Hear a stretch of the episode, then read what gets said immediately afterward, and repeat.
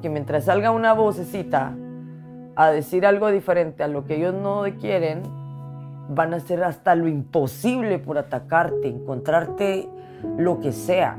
Y digo yo, a mí me quitaron todo, si quieres verlo de esta manera, físicamente, psicológicamente. Me, me quitaron la cercanía con mis hijas, me quitaron mi país, me quitaron mi comida, me quitaron a mi familia, mis amigos, mis, mi forma de trabajar, porque el trabajo lo sigo teniendo.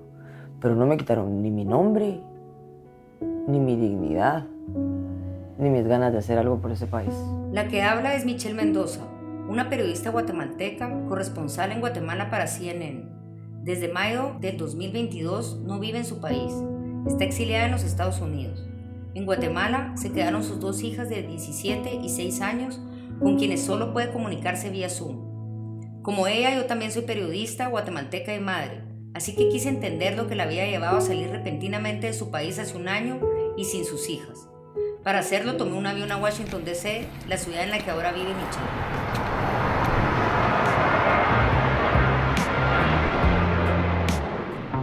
Bienvenidas y bienvenidos al podcast de Desautorizadas, un especial de periodismo multimedia que cuenta los retrocesos democráticos en Centroamérica y su impacto en las mujeres, con el apoyo de Free Press Unlimited. Mi nombre es Lucía Escobar y soy periodista del medio No Ficción. Esta es la historia de Guatemala.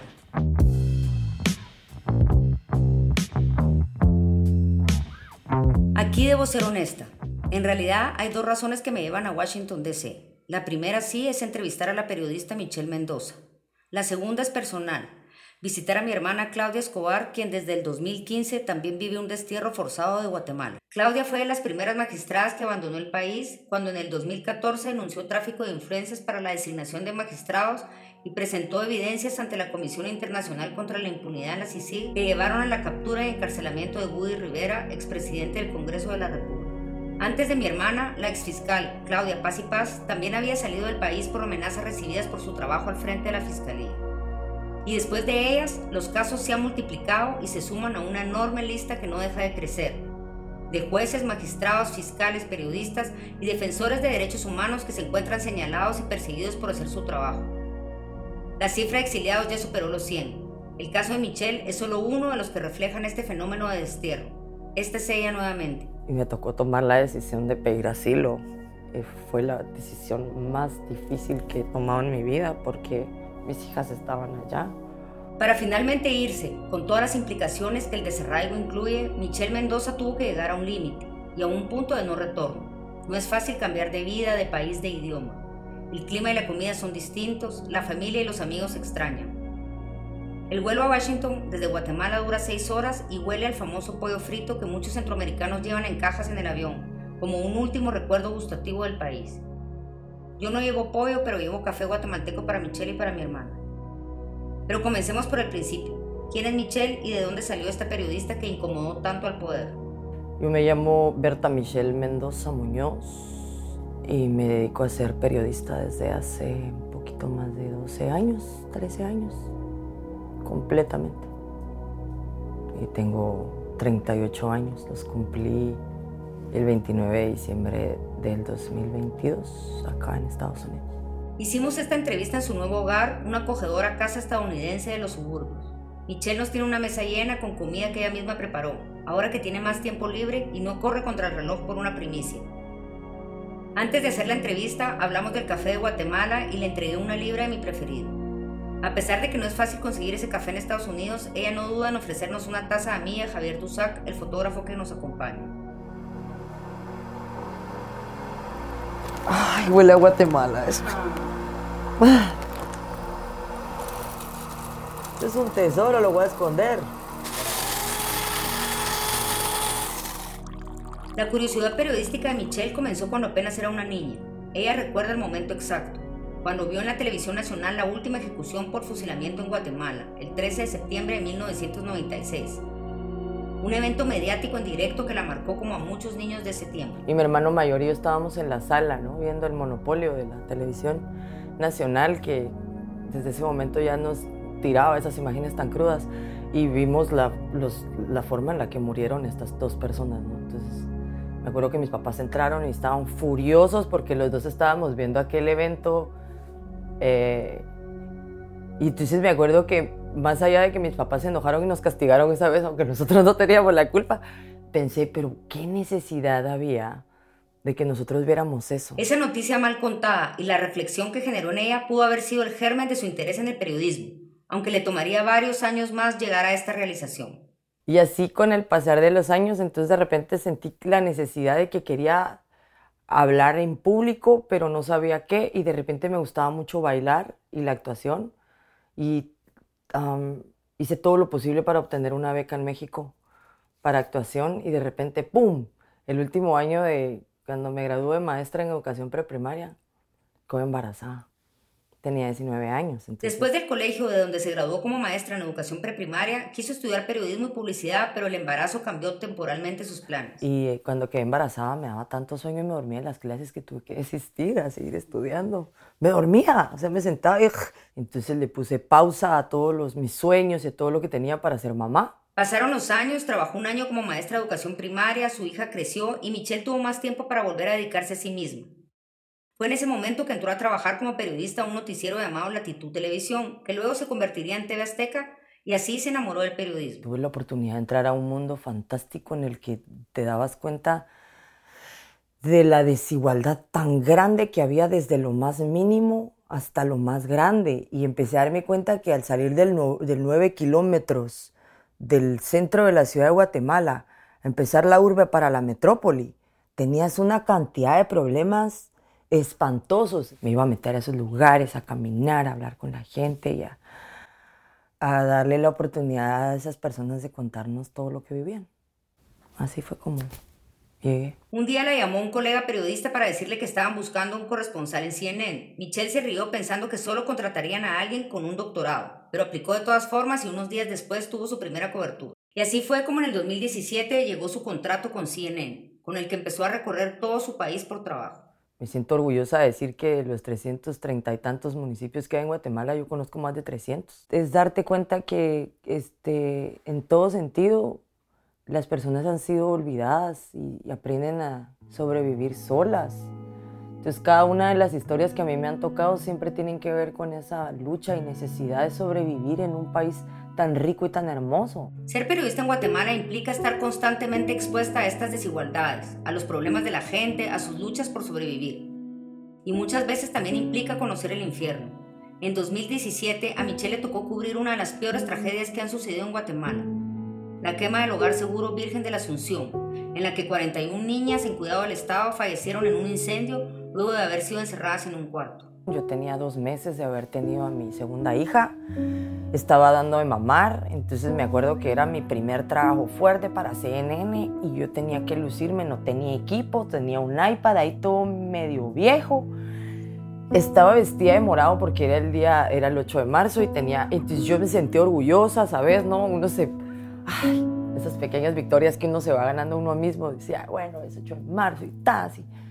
La primera llamada, ¿no? Se está quemando este el infierno espantoso de no solo ser periodista y tener que contarle al mundo la tragedia, sino de verlo de cerca, de olerlo, de escuchar las emociones, de sentir estas vainas. Entonces creo que el Hogar Seguro Virgen de la Asunción fue una de las primeras más fuertes que he vivido. El tratar de contenerte, y lo siento, te lo digo y lo siento en la garganta.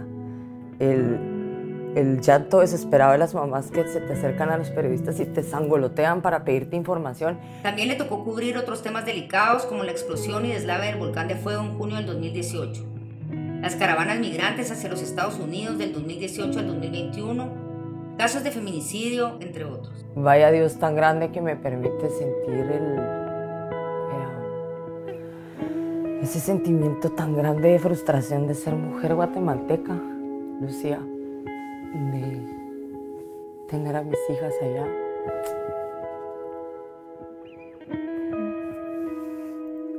De, de ver lo que pasa y que pareciera que no va a mejorar nada, ¿no? Y la desventaja que se siente de ser mujer, madre, periodista, hija, guatemalteca, al hacer periodismo, las mujeres estamos reivindicando y rompiendo muchos roles de género tradicionales y ese atrevimiento suele provocar reacciones, críticas, cuestionamientos. Yo también, como periodista guatemalteca, he vivido este acoso. En el 2011 tuve que salir exiliada de Panajachel, el pueblo donde vivía, por amenazas de muerte por mi trabajo periodístico. Otra razón por la que este tema me afecta y me importa. La primera parte fea fue ser periodista mujer en un gremio de hombres en Guatemala. Esa fue la primera parte. Que te ningunean, que te morbosean, que sos mujer y que te ven diferente desde, desde los colegas hasta las personas que entrevistas. Y vas lidiando con esa mecánica absurda de que a veces te, pueden decir cosas ah, inapropiadas. Vas lidiando con eso, ¿no? Vas... Eh, y así lo llevaba. Un parteaguas en la relación de la prensa con los gobiernos de turno fue la expulsión de la Comisión Internacional contra la Impunidad en Guatemala, la CICIG, un proceso que se inició en el 2017 por medio de un video grabado y publicado por el presidente Jimmy Morales, pero que no se concretó hasta dos años después.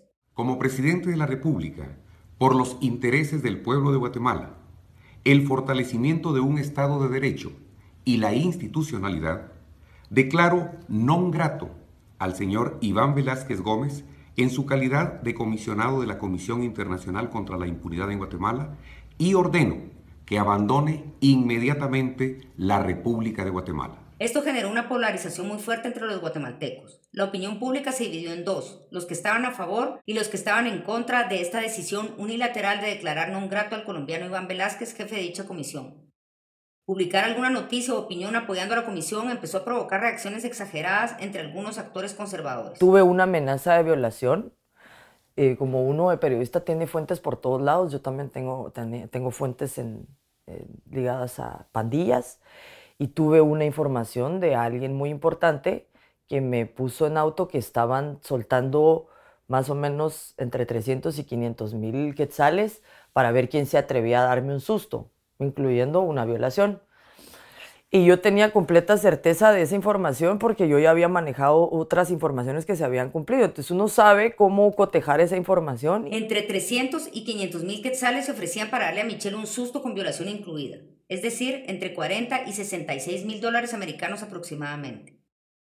La amenaza presuntamente provenía de dentro del gobierno, así que Michelle les confrontó directamente por medio del vocero del presidente. Luego de eso, las amenazas se detuvieron. Esa fue la primera vez. Lo confronté, se detuvo. Ya no sufrí nada, no amenazas, se calmó todo, yo seguí trabajando, moviéndome. De repente llegó el gobierno de Alejandro Yamatei. En enero del 2020, Alejandro Yamatei, tras más de una década detrás de la presidencia, tomaría el poder con el partido Vamos. Una de sus primeras acciones fue crear el centro de gobierno y puso al frente en el puesto más importante a Miguel Martínez, un joven sin experiencia política, presuntamente pareja del presidente. Los medios y Michelle comenzaron a hablar de esta relación y a investigar a Martínez. Esto provocó que el presidente se pusiera tenso y a la defensiva. Eso fue gradual y lo empecé a sentir, entonces yo necesitaba testigos porque algo me decía que no iban a parar y eso fue a raíz de la salida de la CICIG. Con el presidente Yamatei en el poder se inició una persecución, no solo contra la gente que había trabajado en la CICIG, sino también contra quienes cuestionaban los métodos con que fue expulsada, como hicieron muchos periodistas. Las cosas empezaron a complicar nuevamente para Michelle. Y así lo hice.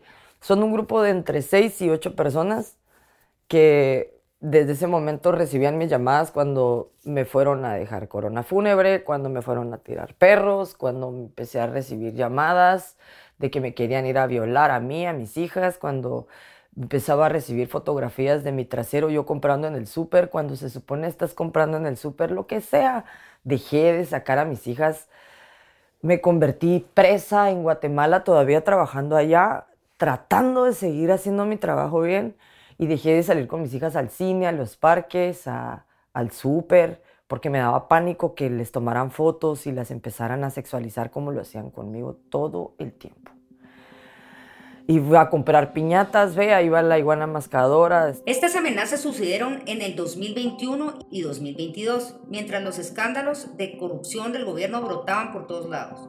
En el contexto de la pandemia se compraron vacunas sobrevaloradas a los rusos que no llegaron a tiempo o llegaron vencidas. Había investigaciones de una alfombra llena de dólares que recibió el presidente. Y mientras tanto los hospitales estaban desabastecidos y los doctores que trabajaban durante la pandemia no recibían sus sueldos a tiempo. Todo esto lo cubría Michelle en su trabajo periodístico. Las repercusiones y críticas, incluyendo el apodo de iguana mascadora, llegaban de los llamados net center, es decir, gente anónima pagada por el gobierno para desprestigiar y amenazar a la oposición. Está haciendo esto a través del famoso Steve Lorbar, que es un completo delincuente, él y todas estas sordas alrededor, este tipo de Isabel Puerto Informa, Rodrigo Polo, todas estas figuras que yo he demandado, he denunciado penalmente y hasta el sol de hoy no he visto nada, absolutamente nada. Momentos directos, hablarme, Lord Bader, Puerto Informa, Rodrigo Polo, son personajes que a través de las redes sociales se han dedicado a desprestigiar a jueces, periodistas, defensores de derechos humanos y a cualquier persona que defienda la lucha anticorrupción. Michelle se encontraba fuera del país cuando recibió su primera amenaza directa de violación. Era mayo del 2021. Y recibí una videollamada con el lobo de CNN cuando contesto aparecía un hombre masturbándose.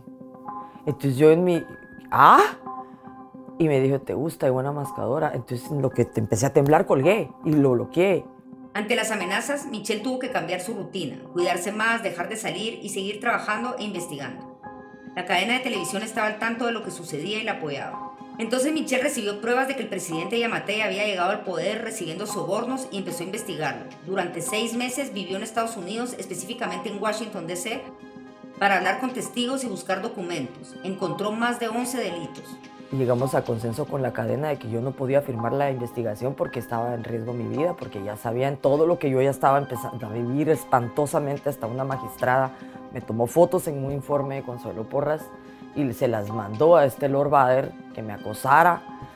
Entonces ya sabían ellos, ¿no? Consuelo Porras es la jefa del Ministerio Público y al igual que el fiscal general Rafael Curuchiche, se encuentran en la lista Engels de actores corruptos y antidemocráticos de Estados Unidos. La actividad a la que se refiere Michelle fue el informe anual de trabajo que presenta esta institución. A inicios del 2022 salió finalmente el resultado de su investigación al aire en CNN con el periodista Fernando del Rincón. Todo eso que investigué lo logramos plasmar en nueve minutos para que lo entendiera alguien a nivel universal.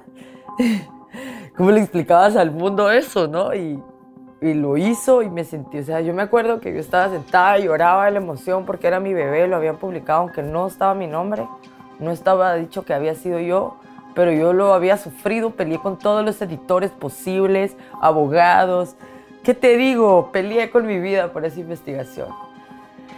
Después de la investigación me pusieron en calma. La pusieron en calma, es decir, le bajaron el perfil, pusieron una pausa en su exposición pública y Michelle regresó a Guatemala, pero desde que puso un pie aquí comenzó de nuevo el acoso. Y ahí es cuando yo regreso la última vez el 26 de abril del año pasado a Guatemala y me hacen la vida imposible. El primer día publican los netenteros mis itinerarios de vuelo. Al día siguiente una persona va a amenazar a mi familia. El tercer día Rodrigo Arenas decide publicar una noticia en el medio, entre comillas, medio, porque no es medio, República, eh, sexualizándome, eh, atacándome como mujer, como mamá, como periodista. Habló cosas de mí que no tenían sentido, habló de mis hijas. El medio República GT al que se refiere Michelle es propiedad de Rodrigo Arenas, un empresario acusado en su momento por la CICIG de financiamiento electoral ilícito y la noticia que la sexualizaba, firmada como una investigación periodística, no era más que una lista de chismes en la que decían que Michelle es afín a grupos extremistas que tenía una relación sentimental con una de sus fuentes y que abandonó a sus hijas, entre otras calumnias. Entonces yo estaba en la casa de mis papás cuando alguien acá me mandó esa, esa noticia. La leí, entré en shock. Mis papás trataron todavía como de sacarme, me llevaron a la playa. Yo estaba como, me quería ir ya. Porque sentía que el llegar implicaba eso. Entonces logré venirme, el 3 de mayo. Michelle regresó a Washington DC tras pasar muy pocos días en Guatemala. En la capital de Estados Unidos, ella puede moverse fácilmente y tener acceso a fuentes internacionales e importantes a la mano. Además de que ya había trabajado durante varios meses ahí en la investigación que hizo sobre el presidente Yamate. Y es en esa misma ciudad donde han viajado la mayoría de guatemaltecos que han salido exiliados en el último tiempo. Esto crea una comunidad de los de afuera tenía cuatro horas, no, dos horas de poner el pie donde estaba viviendo cuando de repente me llama el vicepresidente de la cadena y me dice que los abogados en Guatemala habían llamado a los abogados en Atlanta para decirles que la fiscal general había dado luz verde para judicializar un caso en mi contra por la investigación que había publicado Fernando y que no podía volver, entonces que me quedara aquí un rato. Salir de Guatemala no acabó con el acoso hacia ella. Fue entonces que entendió que había llegado al punto de no retorno. Y me tocó tomar la decisión de pedir asilo fue la decisión más difícil que he tomado en mi vida porque mis hijas estaban allá. Todos los días empezaron a encargar a partir de que yo regresé acá de llamarme, de amenazarme con, con violarme a los números que yo todavía tenía de Guatemala. Em, me mandaban videos de mujeres a las que estaban violando. Y yo tenía que lidiar con, no solo con la amenaza, sino la impotencia de no saber qué había sido de la persona a la que estaba viendo en ese video. Una investigación reveló que esas llamadas amenazantes provenían de Colombia y tuvo que cambiar de número de teléfono. En ese momento sintió que se había quedado completamente sola. Y ahí fue cuando realmente, ahí fue cuando sentí el impacto de lo que iba a ser estar lejos de mi país y tener que empezar a luchar sola de cero. Caí en una depresión espantosa, espantosa me rompieron el corazón de mil maneras, eh, en todo sentido. Y es cuando me di cuenta de que tenía que empezar a, a velar por mis hijas también, que era que no sabía cómo traerlas, que no sabía qué iba a pasar. Toda esta situación ha sido muy difícil para Michelle, quien aún conserva su trabajo en CNN, pero ha tenido que reinventarse para seguir haciendo periodismo con un estatus migratorio en proceso de ser definitivo en los Estados Unidos. Y además le ha tocado aprender a vivir sin sus hijas, haciendo de madre, pero lejos. Conté con el apoyo de gente maravillosa que sin conocerme me abrió las puertas de su casa y confió en mí solo por gracias a Dios por saber la historia y el trabajo que yo había hecho en Guatemala sin darme cuenta. Mucha gente aquí lo ha visto. A mí me apena y me siento, me siento muy avergonzada a veces cuando me pasa, pero, pero pues sí, sí como que sí vieron mi trabajo aquí, más de algunas personas y lo reconocen y entonces me han ayudado.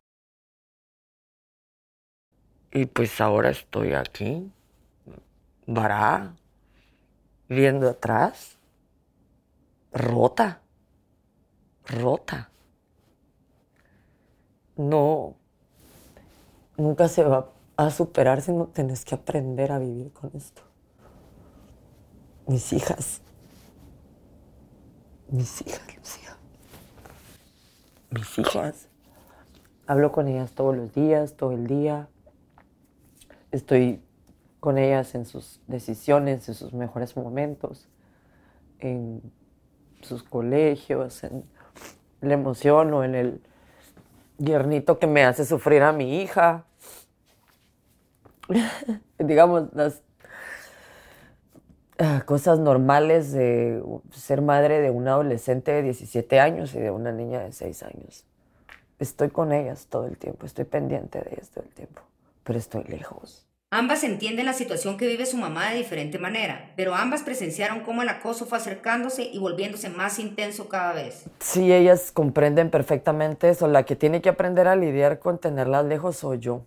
Es duro estar lejos de tu país.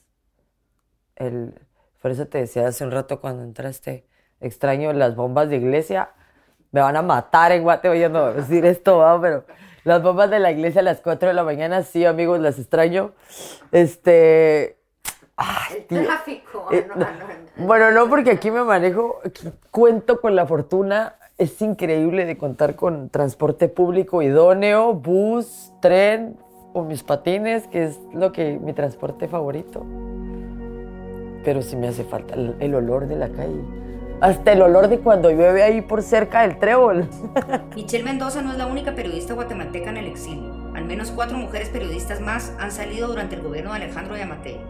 Sus casos son muy parecidos. Han sido acosadas por varios de los mismos net centers, han sido perseguidas, calumniadas y estas amenazas han llegado a sus familias, a sus ambientes laborales, haciendo su situación insoportable hasta el punto que han tenido que marcharse del país. Todos los colegas va, está bien, está bien. Los que estamos trabajando en las urbes, de acuerdo, los colegas comunitarios en preelecciones.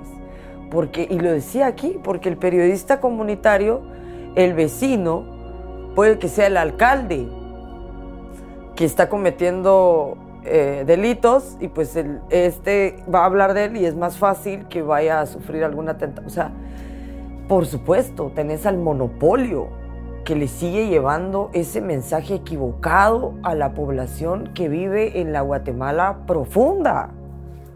Entonces, siguen mandando el mensaje equivocado a las personas que la única herramienta que tienen es el monopolio. La prensa independiente va a seguir sufriendo. El periódico tuvo que cerrar. El diario El Periódico del que habla fue fundado en 1996 por José Rubén Zamora, quien desde julio del 2022 se encuentra preso acusado de lavado de dinero, chantaje y tráfico de influencias. El medio de comunicación fue allanado, congelaron sus cuentas y fue asfixiado al punto que dejó de circular impreso el año pasado. Y a mediados de mayo del 2023 finalmente dejó de existir.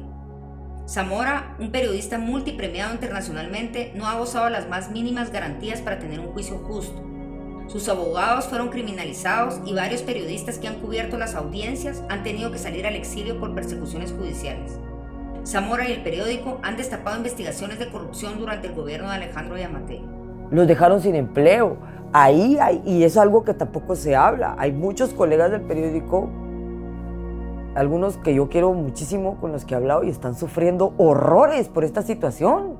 Porque es que esto no solo te, te detiene, en mi caso me tiene lejos, te quita, te corta, el que te, el que te ataquen por decir la verdad, te atenta contra tu propia identidad porque te ponen ante el espejo de decir que si lo que estás haciendo es demasiado sacrificio, es lo correcto, es lo que mereces, es lo que tenés que vivir, te contrapone cuando lo único que estás haciendo es tratar de hacer tu trabajo. Aquí hay un sufrimiento psicológico espantoso para todos nosotros. Y la diferencia es que nosotros lo sufrimos en silencio porque no somos la noticia. A finales del año pasado, el Observatorio de Periodistas de la Asociación de Periodistas de Guatemala, APG, reportó que durante el gobierno de Alejandro Yamatei han ocurrido 389 agresiones contra periodistas y que 105 de estos hechos ocurrieron de enero a octubre del 2022. Y en su informe del estado de situación de la libertad de expresión 2022 afirma que por la intolerancia a la libertad de expresión y por su actitud autoritaria, este gobierno pasará a la historia como el de más acciones en contra de este derecho ciudadano. Y esto no parece que va a parar. Porque mientras salga una vocecita a decir algo diferente a lo que ellos no quieren, van a hacer hasta lo imposible por atacarte, encontrarte lo que sea. Y digo yo, a mí me quitaron todo, si quieres verlo de esta manera, físicamente, psicológicamente. Me, quitaron la cercanía con mis hijas, me quitaron mi país, me quitaron mi comida, me quitaron a mi familia, mis amigos, mis, mi forma de trabajar, porque el trabajo lo sigo teniendo. Pero no me quitaron ni mi nombre, ni mi dignidad, ni mis ganas de hacer algo por ese país. Tengo la solvencia moral intacta. Eso sí, me puedo jactar de ello con la cara bien en alto, A mí nadie me puede decir a esta chava, a esta mujer, a esta periodista, le pagué, le hice la nada. Me amenazaron con cualquier cosa. Yo estoy aquí es por sanidad mental y porque yo no tengo ninguna garantía de que a mí no me van a meter a la cárcel. Yo no la tengo y no lo subestimo. Y no es, no es, no es miedo a ellos. Es miedo a todo el sistema que tienen porque tienen todas las herramientas. De ser una madre trabajadora y salir a diario a cubrir las noticias en Guatemala, Michelle pasó a estar en espera de que se legalicen sus papeles en otro país y pueda volver a abrazar a sus hijas. Sus días son muy diferentes a los que era antes. Trato de organizar mi entorno, me pongo a barrer aquí, afuera, o así como eh, me voy a caminar un poco con café, leo los periódicos de Guatemala. Mucha gente me dice, no, despéguese, despéguese no puedo, no se puede, es una enfermedad, es una relación amor-odio y una codependencia. Y mm, luego, este, pues voy a reunirme siempre con un grupo con el que platicamos de distintos temas sobre personas que terminamos aisladas de alguna manera. Michelle también estuvo aprendiendo a utilizar una máquina de coser. Terminó un kilt, una especie de colcha hecha de retazos y me pidió el favor de que la llevara a Guatemala para su hija pequeña. Días después de mi regreso, Michelle me envió un video de su hija pequeña abrazándole el edredón antes de irse a dormir. Michelle sigue su vida, está aplicando para ser voluntaria en un refugio de animales, está en clases de inglés, está llenando convocatorias para aplicar a fondos y hacer proyectos de su interés. Y todavía le da tiempo de ir a clases de tango. Voy a reuniones de gente desconocida que quiere conocer gente. Me voy a caminar horas y este lugar tiene hermosos parques y mil cosas para hacer. Entonces, y mis tardes y noches pues trato de escribir. Estoy, estoy haciendo varios proyectos. Creo que este año se van a desarrollar. Uno de ellos pues es mi libro. Contar un poquito ya más a detalle todo lo que eh, todo lo que pues, he vivido, lo que he sentido, las emociones, dejar algo, crear herramientas para los que vienen para atrás, hacer lo que me dijo otra de las personas, prepárese para contar su historia diez veces a las personas que tenga que contárselo hablar de Guatemala aquí con la gente con la que tenemos que hablar. Ahora Michelle tiene nuevas oportunidades, se le han abierto puertas. Un día después de la entrevista la vi en una reunión con guatemaltecos exiliados. Estaban varios fiscales, jueces, mi hermana. Parecía una mini Guatemala llena de gente que quiere seguir trabajando por la democracia y la justicia, aunque les toque hacerlo desde afuera. Esperar a que pasen algunos años, que es lo que te tienes que esperar cuando empiezas estos procesos. Quién sabe, algún día regresar y hacer algo Guatemala.